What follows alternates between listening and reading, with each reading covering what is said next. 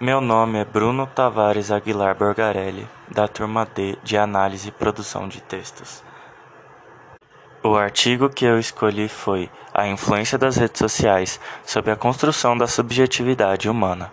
Os autores são Renata Monteiro Silva, psicóloga graduada pela Faculdade da Amazônia, campus Vilhena, Rondônia, e Deussandra Santos da Costa, psicóloga docente da Faculdade da Amazônia, campus Vilhena, Rondônia, e Maria Rosa de Oliveira, psicóloga docente da Faculdade da Amazônia, campus Vilhena, Rondônia.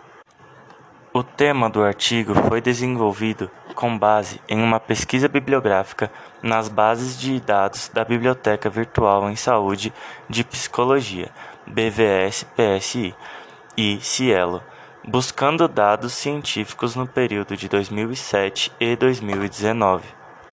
Os tópicos de maior relevância são o conceito de subjetividade, o valor das redes sociais e a relação entre eles.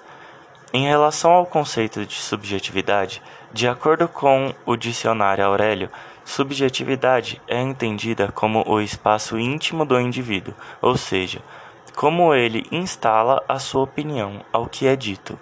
Isso seria o seu mundo interior, com o qual ele se relaciona com o mundo social.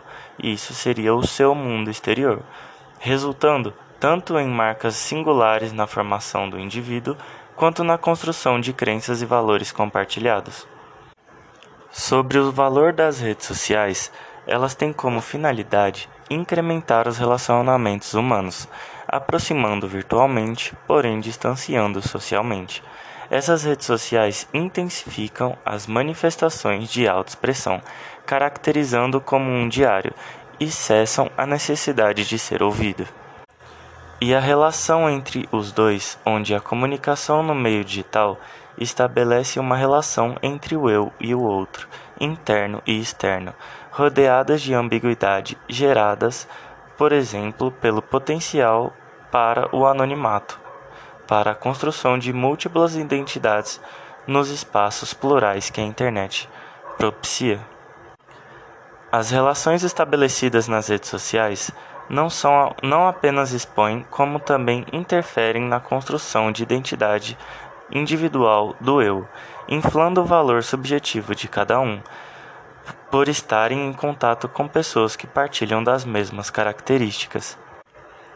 As conclusões obtidas com o artigo evidenciam a interferência direta das redes sociais na construção subjetiva de cada pessoa, não somente na infância, mas ao decorrer da vida toda, pois o processo de construção subjetiva, que marca a personalidade de cada pessoa, está em constante desenvolvimento.